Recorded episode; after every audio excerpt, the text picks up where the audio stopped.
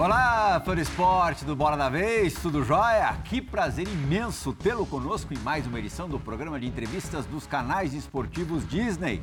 Bola da Vez no ar desde 1999. Hoje, eu, Pedro Ivo Almeida e à minha frente, Mauro Naves, vamos entrevistar uma pessoa que você, for esporte ligado em futebol, certamente já ouviu falar. Pode não ter visto, mas já ouviu falar. E saiba que, muito provavelmente, o seu time do coração, o seu clube, deve alguma coisa a ele. Eu estou falando do André Cury, durante 17 anos representante do Barcelona na América, no continente americano, ou nas Américas, melhor dizendo, e que já participou, pelo menos, da intermediação de negócios de mais de 200 jogadores no Brasil e no mundo. André, muito obrigado primeiro por ter aceitado vir ao Bola da Vez, vir aqui nos dar essa, essa entrevista. Muito bom recebê-lo. E eu queria saber de cara da essência é, da tua profissão. No universo do futebol, a gente sabe muito claramente o que faz o jogador, o que faz o treinador, o que faz é, o preparador físico, o que faz o jornalista, o dirigente, o cartola. No seu negócio, qual é o papel principal, a atribuição principal? Primeiramente, queria dizer que é uma honra estar aqui com vocês e agradecer aí é, a oportunidade. E nosso trabalho no, no dia a dia é, é sempre prospectar a carreira do jogador, é conduzir a carreira, é direcionar ela. As, é, e existem casos e casos, tem jogador que você começa a representar, que é o caso do, de alguns jogadores nossos, do Estevam do Palmeiras, do Vitor Roque do Atlético Paranaense, aos, aos, 10, aos 11, 12 anos de idade, e você vai fazendo toda essa rota, né? E tem jogadores também que a gente assumiu a carreira já com uma idade mais avançada, 20, 23, 24, 25 anos, que é o caso do Dudu, do Veiga, e a gente aí coloca a direção e tenta prospectar desportivamente e economicamente. A gente vai cuidando de toda essa parte.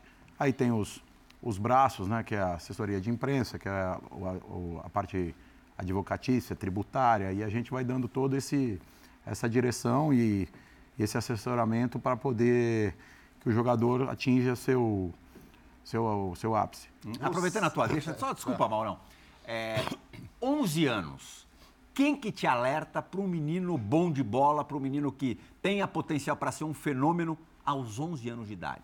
É, mas a minha pergunta é, é nesse, é nesse sentido. Você ainda é um descobridor de talentos ou, já, ou você já chegou num estágio em que você é procurado por esses mini talentos o pai ou indicação de um outro jogador que estava ali, que já está com você, ou você que ainda sai garimpando essa turma, claro, com assessores para isso, com gente para isso? É, Mauro, tem de tudo. É, a gente, com 30 anos de, de experiência, de profissão, você começa a escutar mais do que ver. Então, você, o ouvido funciona melhor que o olho.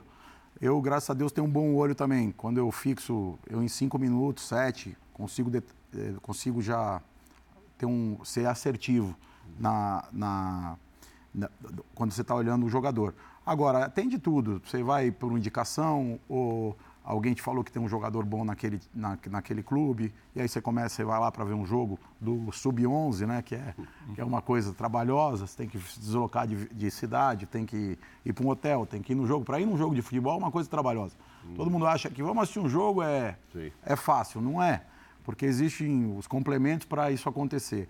E, e a gente tem de tudo. A gente tem esses casos agora, é, desde que eu saí do Barcelona como representante, mesmo assim eu tinha a empresa, a minha empresa Link, que podia assessorar jogadores, eu não era exclusivo do clube. Uhum. É, a gente sempre montou todos esses projetos e, e, graças a Deus, esses projetos agora, o Iro Alberto no Corinthians, o Vitor Roque no, no Atlético Paranaense, o Cauã Elias no Fluminense, são, são três grandes noves de futuro do futebol brasileiro.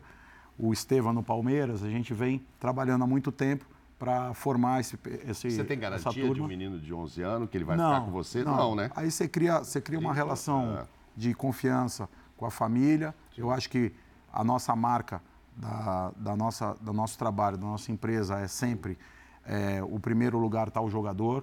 Então, economicamente, você pode olhar em qualquer clube do país, os jogadores que mais são bem remunerados são da nossa empresa. Isso aí, você pode ir no Inter, pode ir no Flamengo, no Palmeiras, no Corinthians. Você vai ver que sempre os mais bem remunerados, porque essa é uma marca que a gente está colocando. Muita gente acha, não, você, você trabalha demais para o jogador, mas eu acho que esse é o nosso, é o nosso lema. Vamos trabalhar Tem em prol do menino jogador. de 11 anos, curiosidade mesmo, ganhando quanto? Ah, não, 11 anos. 11 anos. Não, Porque teve... criar essa confiança muitas vezes é, inclui você dar algum dinheiro para a família. é, são jogadores extras, né? Jogador extra como o, o Vitor Roque, o Estevam. é, é, ele já tem uma, uma representatividade grande com essa idade, com 12, com 13. E aí se vai pagar um salário diferente dos demais. Mas também não é um salário grande, é um salário. Quanto, mais ou menos? Mais ou menos. Uma ajuda do clube de 15 mil, E de, o de empresário 20 entra mil. ajudando com mais um pedaço, pagando uma cesta base, comprando um celular, é assim que Aí funciona. depende da família, tem família Sim. que precisa. Que precisa mais e Essas outra famílias menos, que eu né? citei, a própria do Estevam e a própria do, do Vitor, são bem estruturadas. Sim. São família com educação excepcional. E aí te ajuda demais. Até os pais me ajudam muito nesse projeto, porque o Ivo, que é o pai do Estevam, e o Juvenal, o pai do Rock, eles ajudam muito, porque a estrutura da família é muito sólida. Aí depende do caso. Tem caso que você pega um jogador que, que aí não tem essa estrutura de família e já te dá mais trabalho. E tem, tem, de- depende do caso. Pedro, desculpa, eu acho que você quer perguntar, mas já que ele está no, no Estevão, o o. Estevão é o conhecido Messinho. É isso? Acabou de fazer Tem que 16. tirar esse nome dele, Messi. Pois é, isso é o um Messi. peso, né? É um jogador do Palmeiras que acabou de fazer agora é, 16 anos. Ele joga mais que o Hendrick? Joga. Tecnicamente, sim. Não, não sei nem se ele. A, a- futebol tudo é prospecção. Tem que chegar, tem que depois vestir a camisa. O Hendrick já é uma realidade hoje. Já joga no profissional do, Porque essa do comparação Palmeiras. vai acontecer, né? do grande Quando campeão da década aqui do Brasil, o Palmeiras, e ele já joga ali, já tem sete gols na carreira, é um grande jogador, já está negociado com, com o Real Madrid. Agora o Estevam é, é que é diferenciado, o, o Hendrick é um goleador e o Estevam é um 10, articulador, Certo. é, parte técnica muito diferenciada, mas não gostaria de fazer Quem é da mesma comparação. posição que você fez a comparação para a imprensa espanhola, isso foi veiculado há pouco tempo, é, é o Vitor Roque. Sim, esse já- já podem, você já pode um- fazer um tipo de comparação, porque eles têm quase a mesma idade, é um ano de diferença, né? Vitor Roque e Hendrick, no caso. É, 2005 para 2006. O Hendrick, por Estevam, também é um ano de diferença, mas são posições diferentes.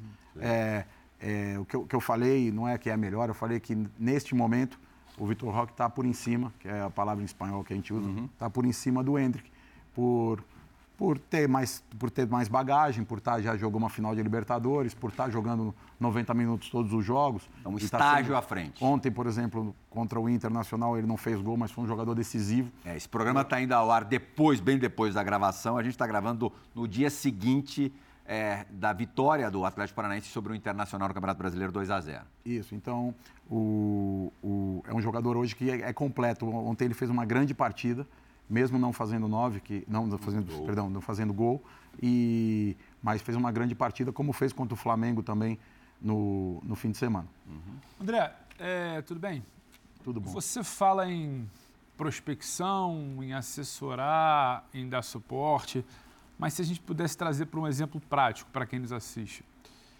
O Estevão, o caso do Estevão, que eu acho que hoje é a grande joia quando se olha. A gente já passou talvez até da fase do Hendrick, que o Hendrick já não chega a ser uma novidade, já que ele está há bastante tempo no imaginário, no noticiário, em campo. Aí para falar do Estevão, esse novo valor. Como é que foi esse trabalho? Como você chegou ao Estevão? Qual é o dia a dia? Qual é a relação? Ou se é semanal? Como é que é feito esse tipo de contato? Se é você mesmo que faz direto com a família, ou se tratar de um extra, como você diz, um extra classe.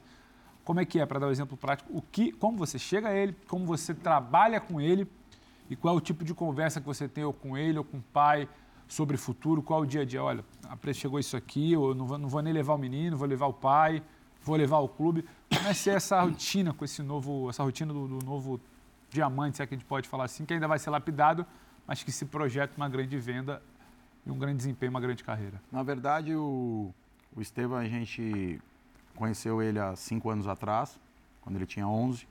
Era o calção era maior que ele e já, a gente via muito futuro nele.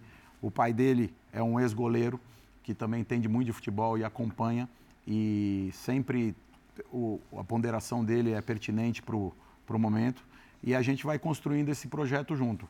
Tivemos alguns, alguns, alguns contratempos que tivemos que trazer ele do, do Cruzeiro para o Palmeiras, porque o Palmeiras tem uma base, o, até o João Paulo teve aqui é, a melhor base do país, talvez da, da América. E, e a, o Palmeiras é um time que se compete muito, que tinha, também tinha as, as, as que nos chamava muito, tinha três, quatro viagens internacionais por ano para o menino ir pegando bagagem jogar torneio na Holanda, torneio na Espanha, torneio na Inglaterra, torneio na China, o que os outros clubes do, do Brasil não podiam oferecer.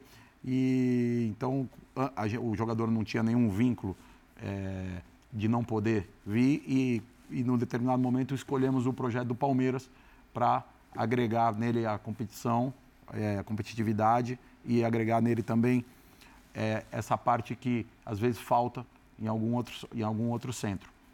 Mas é o dia a dia. Envolve dinheiro essa saída do Cruzeiro para o Palmeiras? É só uma decisão? Ah, não, vamos tirar daqui de BH, vamos levar para São Paulo, porque a gente está falando de uma criança, né? Quando se trata disso, você está tirando uma criança da cidade dela, está mexendo com a vida da família, tem dinheiro de um clube para o outro, como é que você conversa com o Cruzeiro, como é que é exatamente teu dia a dia hoje com a família, com o Ivo, com o Estevão, com, com o futuro? Ele já estava instalado, ele é de Franca, né? Sim. Ele já estava instalado em Belo Horizonte, é, tinha uma oferta três ou quatro vezes maior do Atlético Mineiro do que o Palmeiras e nós, nós optamos pelo projeto esportivo. Isso ele tinha que idade? É, 14, 13 para 14. Tá. Agora tem 16. Fez 16 no mês passado. Então, ele tem um, não foi por dinheiro, porque a gente tinha uma oferta três, quatro vezes maior do, do que a do Palmeiras, do Atlético Mineiro, para ele ficar na casa que ele morava, tudo. Foi por um, um consenso que eu cheguei com, com o pai e expliquei que eu acho que achava importante ele vir para um centro como São Paulo, como um clube como o Palmeiras ter o João Paulo capitaneando ali, que é um, é um exímio. É, como é que se fala? Lançador formador. de formador, lançador de jogador. Uhum. E tem o jeito dele, mas o jeito dele funciona. Uhum. E, e aí optamos por esse projeto. Mas foi, viemos aqui, sim, só pela parte esportiva. Agora, é, tanto o Estevão quanto o Vitor Roque saíram do Cruzeiro. Saíram né? do Cruzeiro. Em momentos diferentes de carreira. Um, como a gente acabou de falar, para o Palmeiras e o outro para o Atlético Paranaense com o Atlético pagando a multa. É, o Ronaldo declarou há pouco tempo no Sport TV que fez de tudo para é, falar com você, conversar com você, para tentar a manutenção deste jogador. É, por que, que não ocorreu? É, essa é a, é, por que, que não ocorreu o encontro, ou se é que não ocorreu o encontro? É, e a outra questão, em qual dos dois casos, embora é, sejam é, gestões diferentes, a gente está falando de gestões diferentes do Cruzeiro, antes da SAF e agora no período SAF, o Cruzeiro tem mais, não sei se razão é o termo certo, mas o Cruzeiro pode ficar mais, ou o cruzeirense em geral, mais chateado com você, mais bravo com você? Não, não é questão de bravo. Questão, a gente, na época do, do Esteva, tentamos, reunimos com o Cruzeiro por mais de quatro vezes e para montar esse projeto e tentar montar esse projeto com eles a nível desportivo, econômico e tudo, mas econômico na época, é o que eu te falei, não era o, o diferencial. Uhum. É, eles fizeram quatro reuniões com a gente e nunca nos mandaram as minutas de contrato, até para o menino, quando ele, quando ele saiu de lá com 14, ele já podia assinar uhum. um contrato. E o Cruzeiro nunca nos apresentou o contrato. Então, é, quando eles falam isso, isso não é, não é verdade. É, o, a parte do Esteva, o Esteva veio porque estava livre podia vir e, e, e achou que ia ter condições melhores de desenvolvimento nesse, no centro de São Paulo e especificamente no Palmeiras. Foi por conta do Estevão, desse negócio dele para o Palmeiras, que a tua relação com a diretoria à época é, acabou se desgastando? O Itaíro Machado tinha uma relação próxima a, a você. Não, mas o, ah. o, o Itaí, é, ele estava no Cruzeiro, é, quando, quando o Estevam sai, é, ele tá, é, o, o Itaí já não está mais. Já não estava mais. O presidente da época é o Sérgio Rodrigues. Uhum. E... A sua relação com o Itaí se desgastou por quê? Não, não tem um desgaste com o Itaí. Não teve nenhum motivo assim pontual? não tenho desgaste com nenhum clube. Uhum. O que tem aqui no Brasil, às vezes, que a gente fica escutando falar, é que o cara te contra contrata o serviço, não paga. E depois ele faz uma inversão de valor. Que não um desgaste com ninguém, com nenhum clube. Pelo contrário, eu sou um agente que, de, os 30 anos que eu trabalho, eu trabalho em prol do clube. E eu, por isso, trabalhei no Barcelona. Não trabalhava no Barcelona por dinheiro, trabalhava para fazer o projeto. E fizemos vários: Ronaldinho Gaúcho, o, o Vidal, o, o, um monte de projetos. Depois aí. a gente já, inclusive, vai querer falar bastante Depois eu vou falar disso. E o, o, quando você para, fala do Ronaldo, não é verdade o que ele está falando, porque ele nunca me ligou. Ele me ligou uma- um domingo, quando já estava tomada a decisão que ia se pagar a multa, pois o jogador estava jogando a Série B no Cruzeiro. Não é tão difícil. O jogador ia jogar a, a Série B no Cruzeiro ou podia jogar a Libertadores da América no Atlético Paranaense. E eu deveria estar certo, né?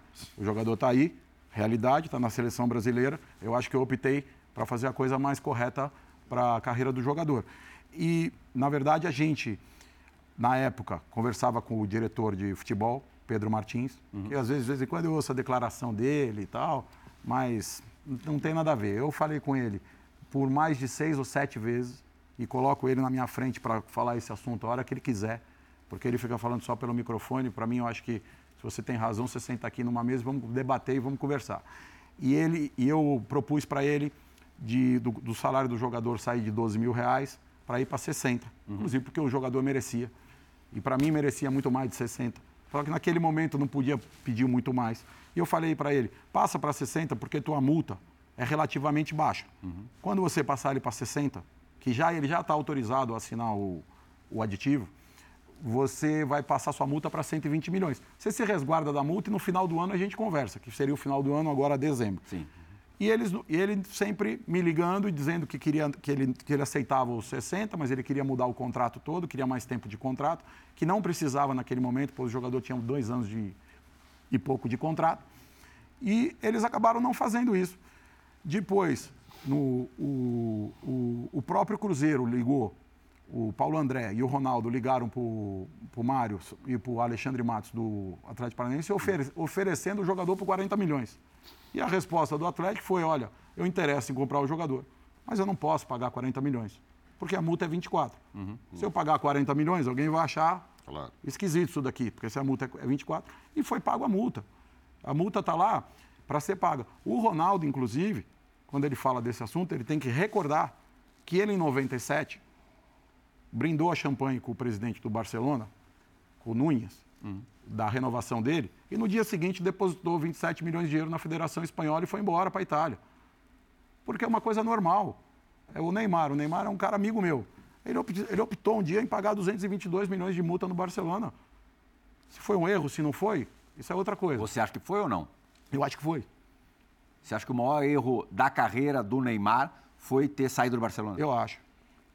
Eu acho por que ter era... ido ao PSG ou por ter saído do Barcelona? Não, por ter ido. Eu acho que o Barcelona, o, o cara que vai para Barcelona e mora em Barcelona, depois é muito difícil ele adaptar e gostar, porque a Europa é um país frio. E o Barcelona te ajuda no clima, te ajuda na língua, te ajuda na cidade, te ajuda no trânsito, te ajuda no ambiente de futebol.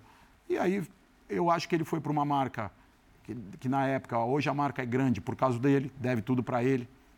O PSG era um clube pequeno e com o Neymar se tornou um clube grande. O Neymar é o jogador mais barato da história do Paris Saint-Germain. Porque só o que ele fez é, desportivamente no clube, não conseguiu ganhar a Champions, mas fez as, as atuações que fez e, e- e- e prestou de mídia a favor desse clube, você vai em qualquer lugar do mundo tem um menino com a camisa do Paris Saint-Germain. E isso não acontecia ah, antes do Neymar chegar lá em 2017. Isso não acontecia. Mas ter o Neymar, ao- ah, ter o Messi ao lado, é, o impediria de um dia chegar a ser o melhor do mundo ou, ao contrário, iria ajudar o Neymar caso ele tivesse esse projeto de chegar a melhor do mundo? Ah, eu acho que ia ajudar. O Neymar, a melhor temporada dele na Europa é no Barcelona, 2014, 2015. Ele faz 40 gols e não sei quantas assistências e faz partidas e partidas de. Ó, partida de. É ter. De Pelé. É, é ter. Partida de Maradona. Fazia partida, fazia coisas ali e, e continua fazendo no, no Paris. Só que aí você não pode. é, você está no Barcelona jogando com o Messi, com o Soares, com o Iniesta, com o Busquets. é, já está difícil. Imagina quando você vai para um outro clube que tem que montar um projeto, que não se monta um projeto no futebol só com dinheiro. Não, é muito difícil. Tem que ter o vestiário, tem que ter a estrutura do clube, tem que ter a marca, tem que estar tudo sincronizado para isso poder andar para frente. André, você falou que o, o Neymar custou barato ao PSG. Ao Barcelona também custou barato? Custou barato. Do Santos para o Barcelona? Do Santos para o Barcelona é barato. 2013, né? Foi, foi quando ele, ele, ele deixou o Santos e foi para Barcelona, embora o negócio tenha se concretizado antes. É, o negócio custou muito barato. É. Ele custou 17 milhões, ponto um, mais 2 milhões de bônus. Custou 19 milhões de, de euros. A imprensa, os caras falam 84, 93, tal. Transferência custou 19. Uhum. Depois tem todo, todo jogador, você paga a transferência. E depois você paga uma luva, paga um salário, paga tudo. Aí, eu, depende do clube. Nenhum clube faz conta para você quanto eu paguei de luva, quanto eu pago de salário, quanto eu pago de, de comissão, etc.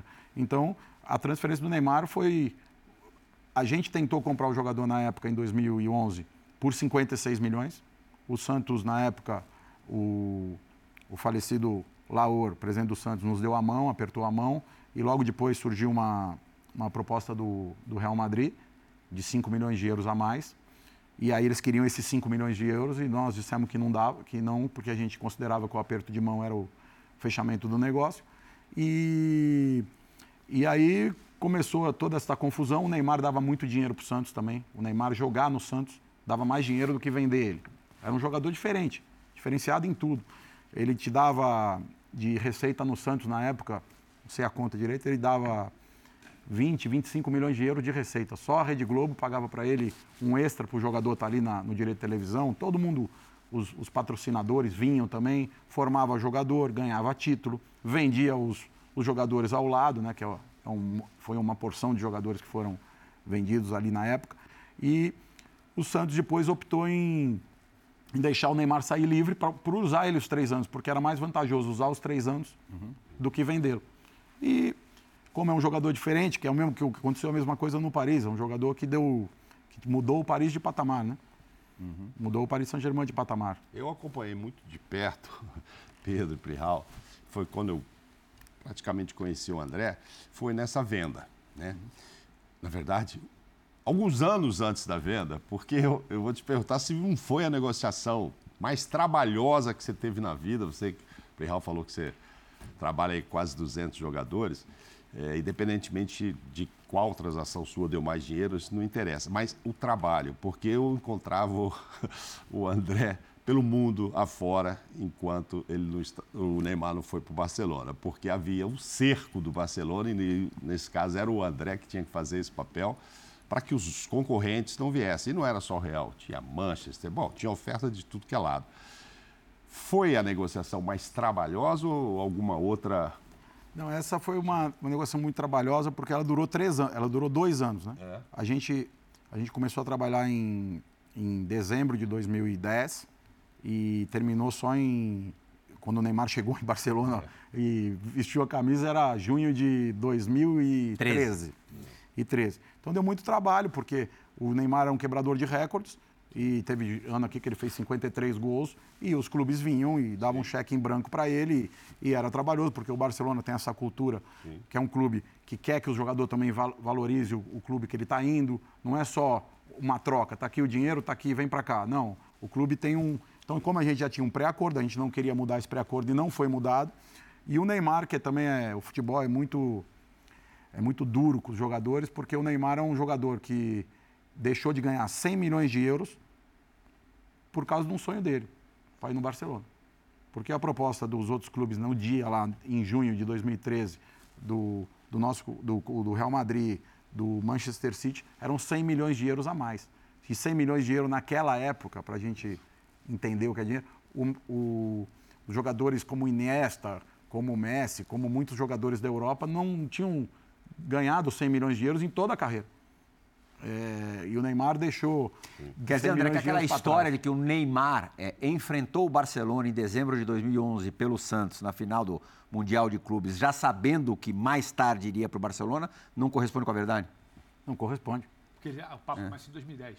Não, isso é 2000, esse Mundial é 2000, 2011. Você fala que, que o, o, verso o papo, o projeto, 10, né? o projeto não, começa em 10. Então o... ele tinha uma noção que ali podia estar o futuro dele, do outro lado do campo. Não, ele já tinha noção, não. Ele, ele tinha, bom, depois ele podia escolher. ele já tinha essa noção, sem, sem dúvida, já tinha. A gente já conversava desde, de, conversava com permissão do Santos. Entendi. É, o Barcelona sempre claro. foi uma tendência. Sempre foi. É. E ele foi por um, aí que eu falo o valor dele é, como pessoa aí, como, como porque às vezes o cara fala, ah, o Neymar é mercenário. Pô, a única coisa que ele não é mercenário. Porque nenhum mercenário deixa 100 milhões de euros para trás. Uhum. Ali, ali foi muita vontade dele de ir mesmo. Talvez do staff todo não, era uma coisa pessoal dele, né? É. Porque quem cuidava dele pensava em 100 milhões a mais para o Real, por exemplo.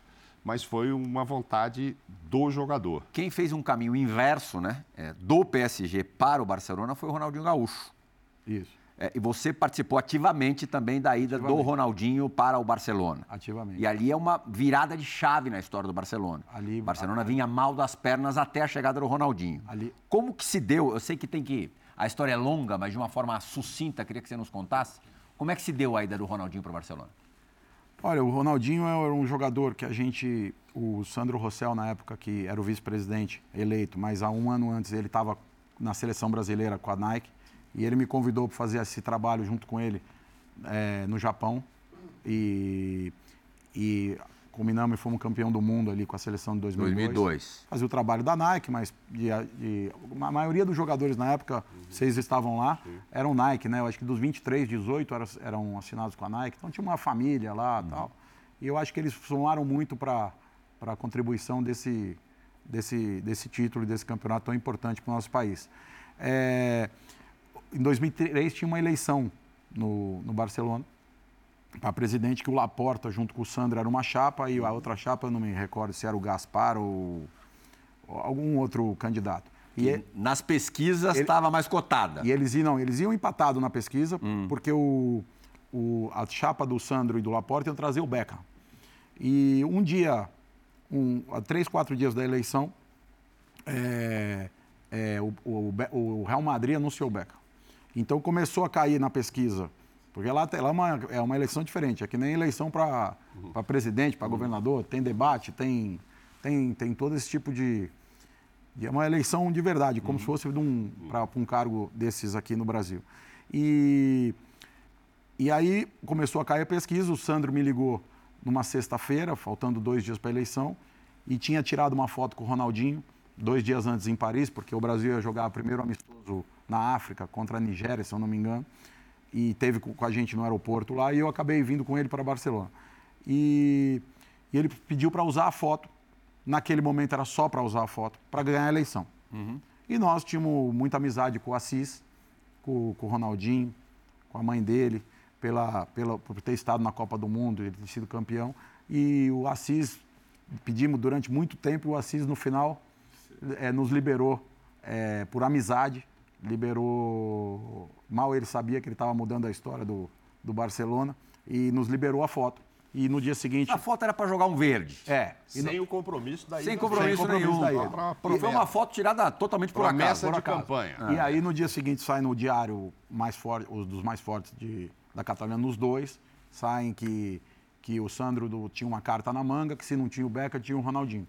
E aí estourou a eleição, virou a eleição e ganhou o Laporta, que é esse mesmo grupo. Uhum, depois, uhum. depois eles se separaram, ficou o Sandro com o, outro, com o grupo dele até dois, de 10 a 20, e aí o Laporta retornou agora. E, e aí o Ronaldinho não era opção naquele momento. Ganhou a eleição e começaram a procurar jogador e falaram até do, da volta do Rivaldo, que uhum. tinha sido um grandíssimo jogador lá no Barcelona. E tinha ido para o Milan, né? É. E aí a enquete não aprovava, tudo movido com enquete, tudo, falaram outros nomes. E aí foi quando eu falava, pro, a gente conversava internamente, falava, Sandro, vamos trazer o Ronaldinho. E aí, aí deu um, uma negociação grande aí entre o Assis e o, o Sandro e a gente empurrando. O Ronaldinho, à época, negociava com o Manchester United, não Manchava, estava quase fechado com o Manchester. E ainda bem que, graças a Deus, que ele optou em vir pelo Barcelona e fez essa história aí fantástica. Foi melhor do mundo, foi foi campeão da Champions League, ganhou várias ligas e foi um jogador que mudou a história do clube, da, da própria torcida em ter orgulho, etc. André, você, você fala da. O Real lembrou da questão do Ronaldinho quase no Manchester. Você tocou no ponto quando a gente falava do Ronaldo, do fenômeno. 97, né, que ele brinda aqui e assina ali. Você lembra do, do Laor, né? Que aperta a mão e no dia seguinte tem 5 milhões a mais. Você viveu muita coisa nesses 30 anos que você cita de carreira. Se pudesse recuperar alguma, alguma história, alguns episódios emblemáticos de, de mudança de rumo, vamos chamar assim, ou de acordos não cumpridos, de coisa que você viu, se não vivenciou com você, mas viu, viu acontecer, e como você se cerca disso, de saber que um aperto de mão hoje não é uma negociação fechada. Saber que às vezes estar com o pai, o Mauro perguntou da garantia, né? estar com o pai desde os 11 anos não é uma negociação fechada. O que, que você já viu? O né? que, que você já viu nesse mundo desse tipo de trairagem, podemos chamar o acordo não cumprido? E como você se cerca hoje, né? Porque não tem garantia para nada, às vezes nem o, o que está escrito ali está valendo. Eu sofro um pouquinho mais, porque não sei se eu estou errado, eu acredito que eu estou certo, vou seguir até o final assim. Para mim, aquele ditado antigo, fio do bigode ou a mão vale. Não importa o valor, não importa o que vai acontecer depois. Infelizmente, o mundo, ainda mais do futebol, que te dá esse, essa dinâmica de você escapar, de você dar uma desculpa qualquer. Mas, por exemplo, o mais recente que aconteceu comigo, inclusive eram com amigos meus pessoais, que eu era padrinho de casamento, padrinho dos filhos, etc., foi com o Vinícius Júnior. O Vinícius Júnior era jogador para jogar no Barcelona, isso já estava há três anos e meio decidido. Eles estiveram em Barcelona, a gente vinha aqui, nossos técnicos, tudo. O menino se declarava é, torcedor do Barcelona, inclusive falou para mim, não é que eu estou escutando alguém falar. E, e o, os agentes na época, é, que eu prefiro não citar os nomes, é, traíram o Barcelona, chegaram a apertar a mão, como você está dizendo, do Raul. É, não precisava nem apertar a mão, porque já eram três anos e meio construindo um prédio. E quando a gente chegou no 12 andar, o cara pulou para o prédio do lado. E na época é, fiquei muito chateado. Eu acho que isso aí foi uma.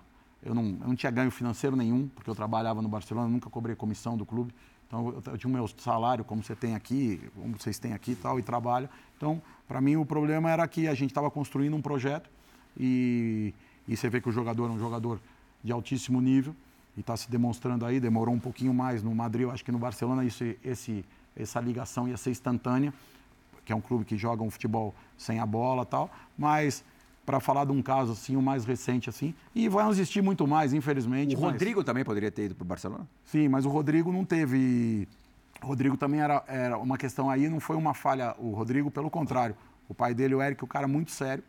O, o, o pai dele cumpriu tudo com a gente, inclusive é, se propôs aí por menos dinheiro para o Barcelona. O problema é que o Barcelona não conseguia acertar com, com o Santos a transferência.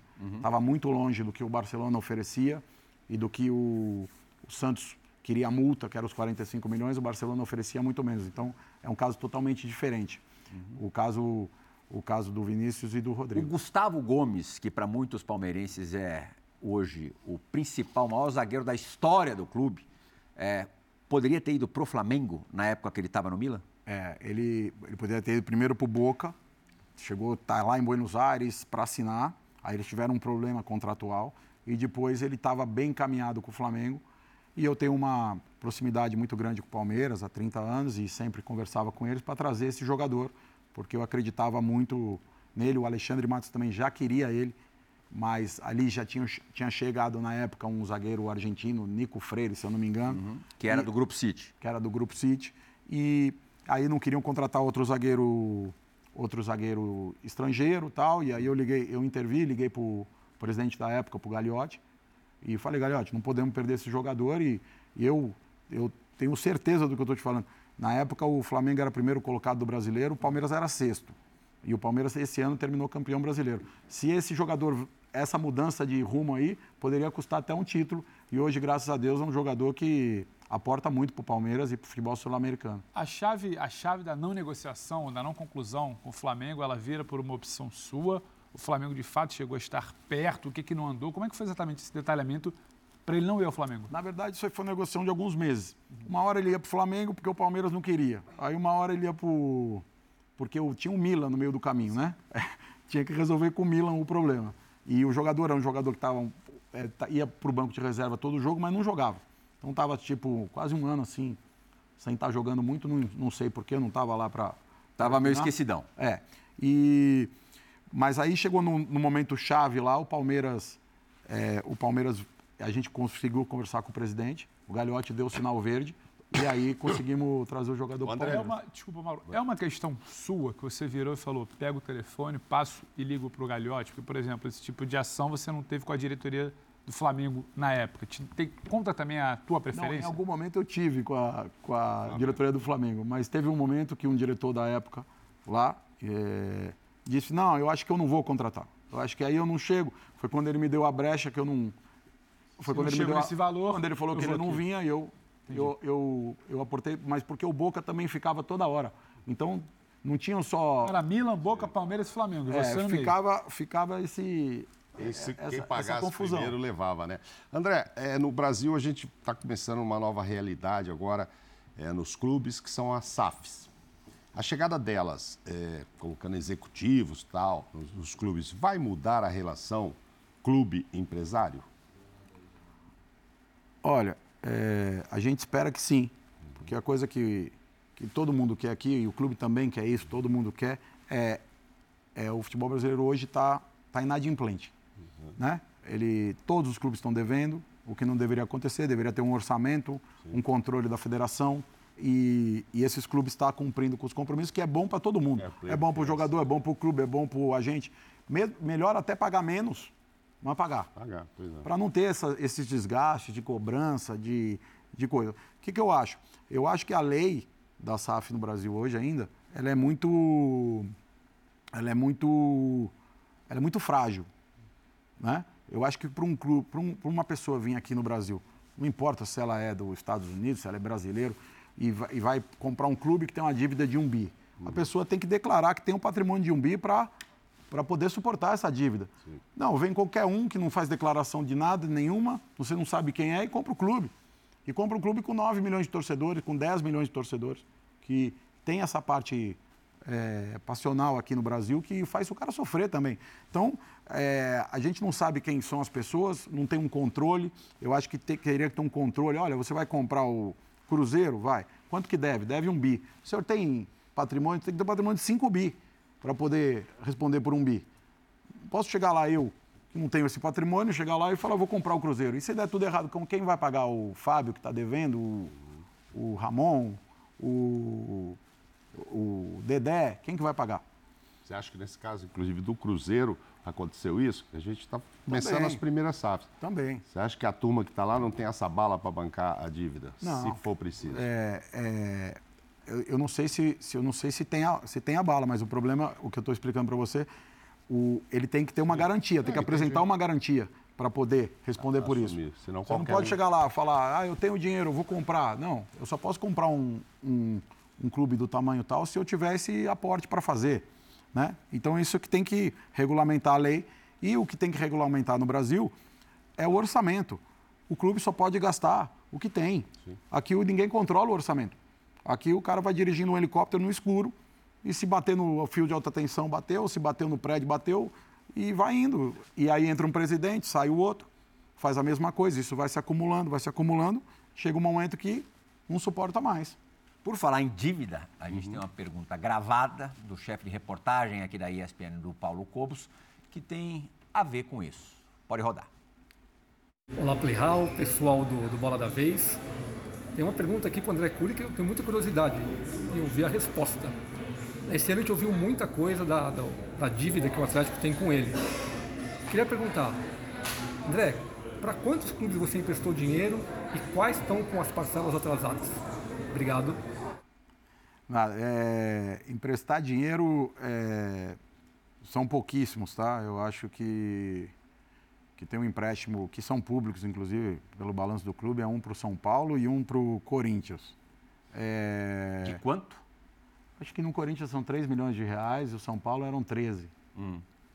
Eram porque já foram pagos? Eram, eram 13 que Ah, foi na tá. época. Entendi, É, entendi. entendi. Corrigido, já está no outro Corrigidos. valor. É. É, não está totalmente pago ainda. Fa- era para era pra um pagamento de seis meses, que o cara te pede por, um- por uma urgência. Vou fazer daqui seis meses, eu te pago. E acaba. A dívida do Atlético Mineiro com você, talvez seja a maior delas, é perto de 70 milhões. É mais ou menos. E ela é relacionada à comissão em negócios. É, é negócio. Não, e respondendo à pergunta, empréstimos são pouquíssimos. O, as dívidas são oriundas mesmo de, de trabalho, de jogadores que você vende, de jogador que você traz, de projeto que você constrói, e o clube acaba não, não honrando com os compromissos dessa, desses trabalhos efetuados. Ô André, o que eu. A gente conversando, com, como a gente conversa com você, com outros agentes ou com dirigentes de clube, eu já ouvi coisas como tem empresário que hoje é quase um banco, e você acabou de confirmar. O dirigente vai lá, pô, me, me socorre aqui. Talvez não seja a relação mais adequada quando a gente fala de clube, né? O clube ele envolve uma série de associados, de torcedores, de negócios, para ele socorrer a uma pessoa física, ainda que seja a sua empresa, uma pessoa jurídica, mas na figura do, da confiança do André Cury. Você fala que emprestou ao São Paulo, a Corinthians, a dívida com o Atlético tem a ver com comissão, mas outros tantos relatos de que vamos completar o mês, estancou uma crise, está faltando tanto para fechar a folha desse mês, daqui a seis meses. Em que momento isso se tornou natural? O empresário ter que socorrer uma diretoria X que você não sabe se ele vai te pagar em seis meses, você sabe menos ainda se ele vai estar lá daqui a dois anos. Em que momento eu vejo particularmente como algo promíscuo da parte dos clubes? Você, tá indo, você não está indo num banco com garantia, você está indo numa pessoa física na base aqui da, da confiança, do olho no olho, do aperto de mão, do fio do bigode, como você e fala. não é uma pessoa física qualquer. Exato. É uma que amanhã vai chegar lá querendo que você compre um jogador, que Em você que faça um momento- negócio. Em que momento se tornou É isso normal no futebol brasileiro? E até que ponto se explica também o amadorismo das gestões que leva ao caso da SAF, como o Mauro trazia aqui agora? Bom, é, isso melhorou muito. Na- nos anos 2000, para você ter ideia, a única ferramenta que o clube tinha para trocar o dinheiro era o aval da Rede Globo. Então ele tinha que dar, já para repassar, a Globo fazia a sessão, assinava que a Globo parou de fazer, eu acho que há 10, 12 anos Adiantava atrás. 3, 4 Adiantava- anos. Porque aí vinha o pra- presidente adiantava todos os anos. Entrava outro presidente, não tinha como trabalhar. Então isso aí também, isso aí acabou. Hoje, é isso aí, eu te, te- digo, melhorou com responsabilidade, mas tem que ter essa responsabilidade. É, hoje os clubes já têm. é, antigamente o banco não emprestava dinheiro para o clube de futebol.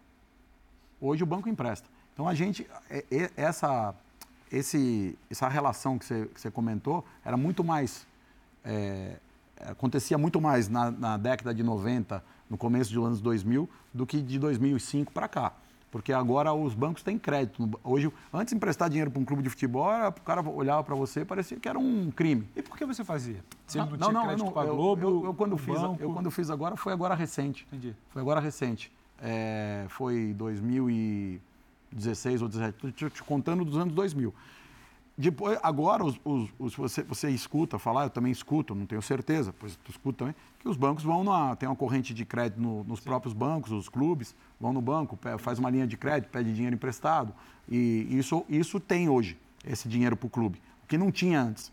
Então, an- antigamente podia essa relação entre agente e clube, ele- eles iam precisar mais. Hoje eles não pedem muito para o agente, porque eles podem ir no banco pedir. Mas quando eles pedem para um agente, na garantia, entra algum percentual do jogador? Você- Porque o banco, quando empresta, ele quer garantias. Garantia. Você, pessoa jurídica, empresário, vai lá emprestar X milhões para um clube, você vai amarrar aquilo no quê?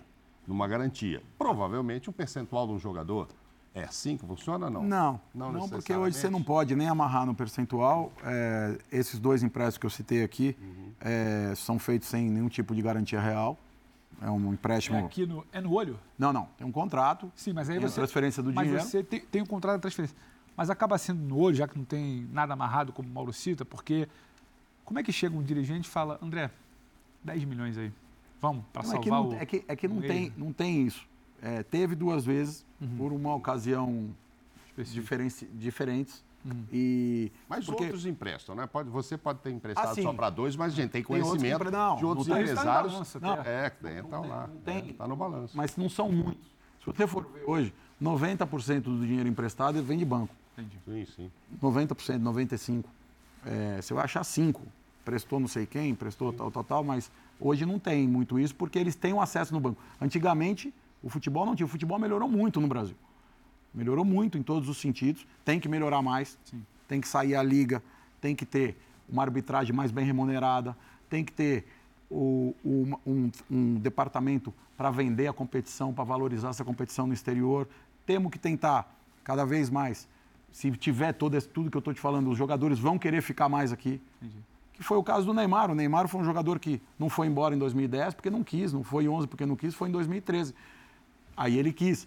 Só que ele me relatou depois que ele, se soubesse que, que aprendia tanto na Europa, que ele tinha vindo antes. Então a gente precisa modernizar isso no Brasil. Então, é, e a gente modernizar é, é os clubes estarem unidos para poder uma, fazer uma força, uma força todos juntos, muito maior, e conseguir fazer essas, essas prioridades do futebol. Ver para crer também, né, André? Porque a gente sabe que é, os clubes costumam olhar é, apenas para o próprio umbigo. É, em cima disso, ver para crer, o Atlético Mineiro é o clube que mais deve no, no futebol brasileiro, né? É uma dívida aí perto de 2 bi. É, como é que você imagina que vai conseguir receber o que o Atlético te, te deve? Olha, é o que eu te comentei aqui. Se tivesse o, a regulamentação, ele não deveria 2 bi, porque a dívida dele em 2019 eram 700 milhões. Uhum. Então a dívida dele, ele tem uma história de 100 anos, ele devia 700 e de 4 anos para cá, ele está devendo 1 bi 300 a mais. Tem 400 lá que é do estádio, mas uhum, vamos supor que a dívida saiu de 700, dobrado, né? dobrou a dívida. Dobrou e 4 que E se tem a regulamentação, a gente não ia discutir esse assunto aqui, eu ia estar mais tranquilo para receber. Uhum. Mas eu faço futebol. É, sou de um jeito diferente, você sempre assim. É, ganho dinheiro, ganho, é ótimo ganhar dinheiro, tá tudo bem. Mas eu nem ligo, porque não é que eu não ligo, estou esbanjando, nada disso. É que faz parte do futebol. Futebol você vai me perguntar, mas pô, você foi lá de novo e renovou o contrato do Vargas? Eu falei, fiz.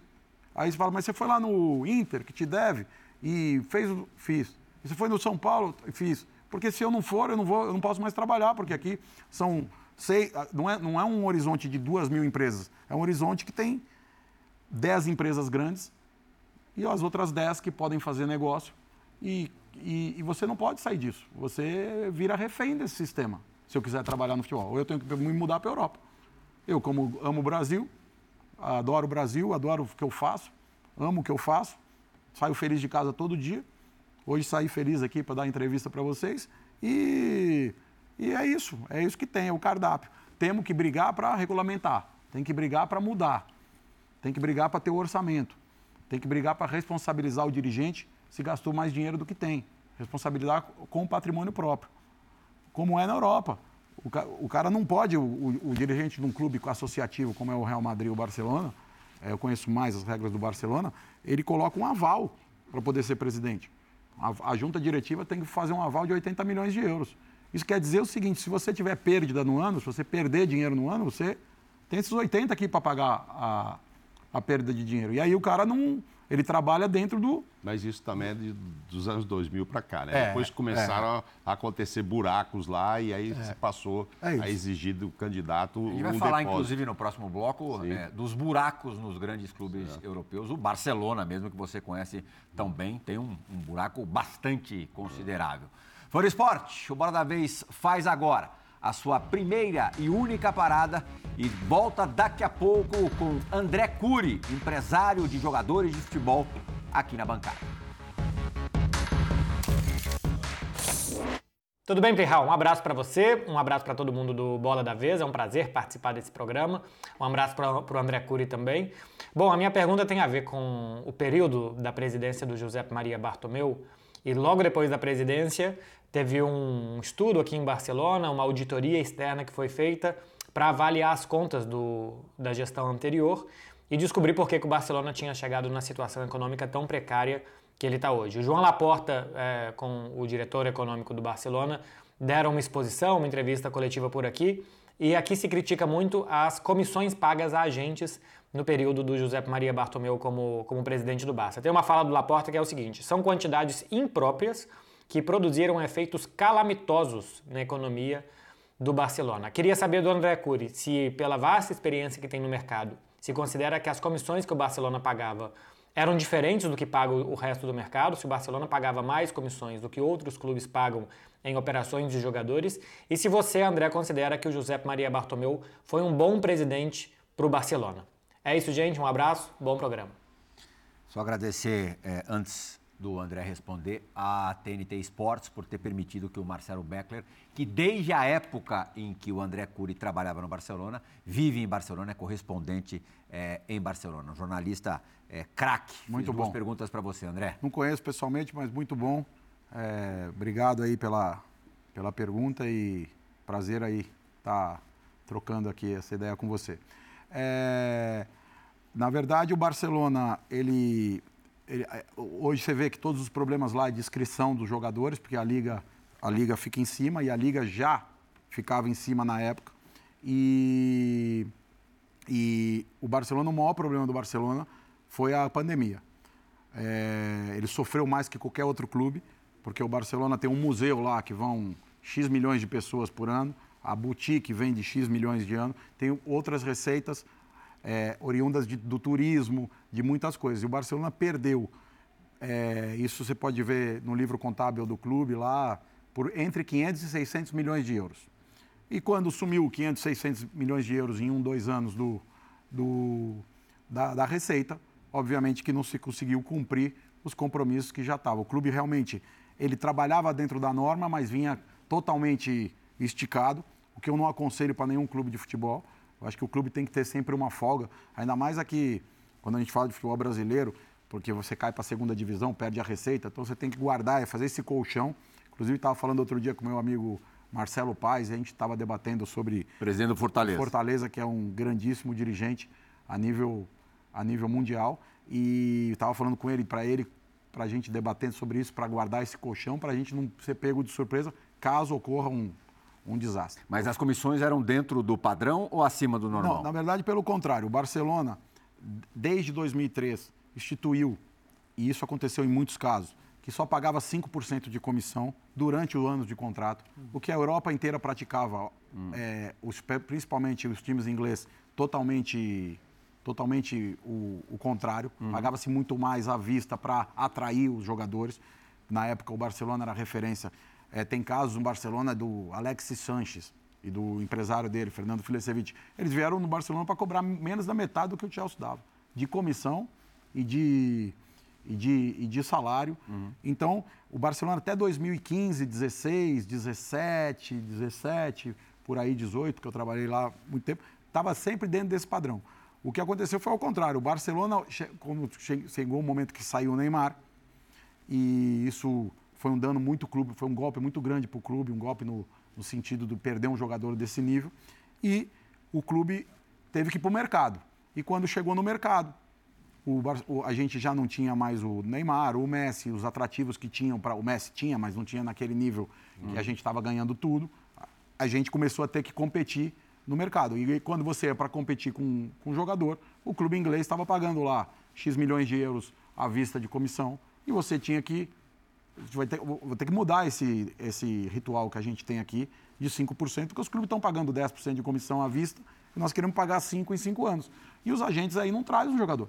Então foi uma coisa que o clube teve que mudar, mas isso, eu não sei os números, porque eu não conheço todas as operações do clube, mas o Barcelona nunca foi nessa, nessa onda.